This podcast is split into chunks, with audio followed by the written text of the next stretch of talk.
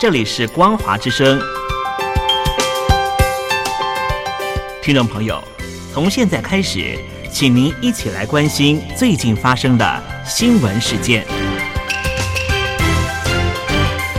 欢迎收听《光华随声听》。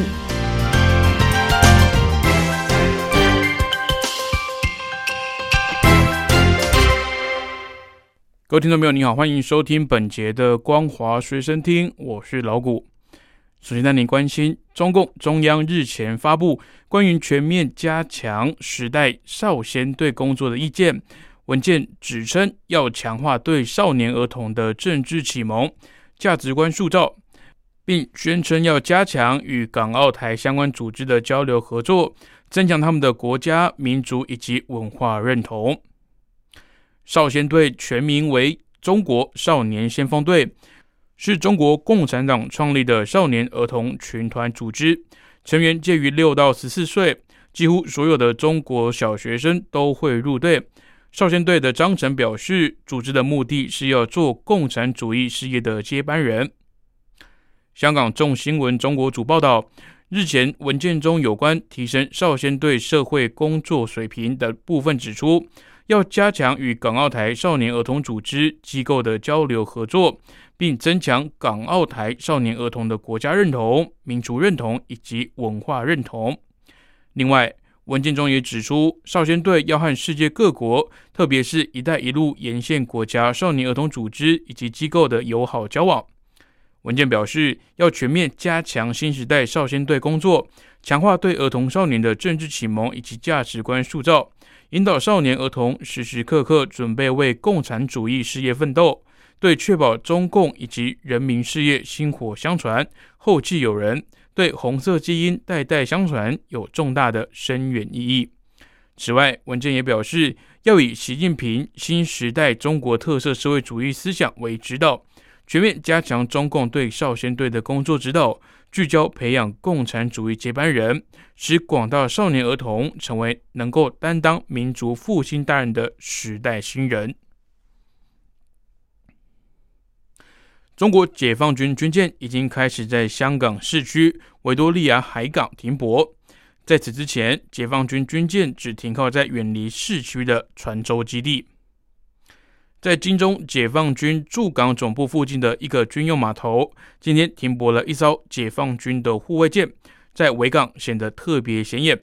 这个军用码头属于解放军，在去年九月底由港府移交给解放军驻港部队使用。不知从什么时候开始，解放军军舰开始在这边停泊。这个军用码头位于港岛金钟以及中环之间，距离岸上的解放军总部也有两百公尺，中间被马路以及公园所阻隔。香港主权转移以前，这里原先是英军总部以及海军基地，两者相连。其军用码头以英军舰只天马舰来命名。英国撤出香港之后，把所有在港军事设施移交给解放军，但不包括金钟海军基地。原因是因为当时港府在这边填海，以配合市区建设发展。不过，港府根据中英之间的防务协议，同意在完成填海工程之后，将会在解放军总部外重建一个码头供其使用。香港主权移交之后，曾有泛民主派人士反对把码头交给解放军使用，但并未能成功。据报道，由阿里巴巴集团创办人马云掌控的蚂蚁集团，已就集团重组计划与中国金融监管机构达成协议。报道中引述熟悉内情的人士表示，重组计划涉及蚂蚁集团把其重要业务纳入一家金融控股公司，并由以北京为基地的监管机构监督。据报道，这些业务包括蚂蚁集团极为赚钱的信贷平台、投资技术单位以及正在发展的保险营运。报道指出，蚂蚁集团以及监管机构最快能够在下个礼拜公布相关的重组协议，但具体时间还有待商讨工作何时结束。报道指出，蚂蚁集团以及监管机构达成协议的话，有利于消除蚂蚁集团与大陆金融科技业在营运上所面对的不确定性。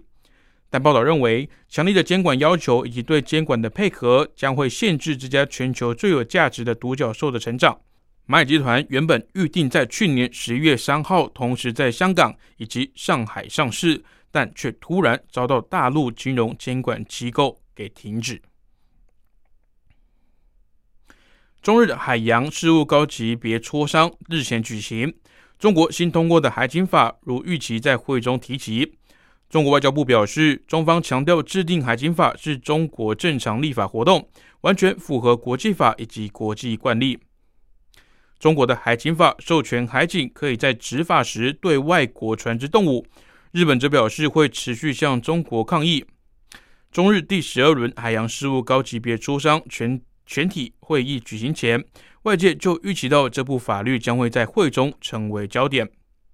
中国外交部上午在官网刊出新闻稿表示，本次磋商在一月二十号团长会谈的基础上。举行了机制全体会议，以及海上防务、海上执法以及安全、海洋经济三个工作组会议，就涉海问题以及海洋交流合作广泛深入交换了意见。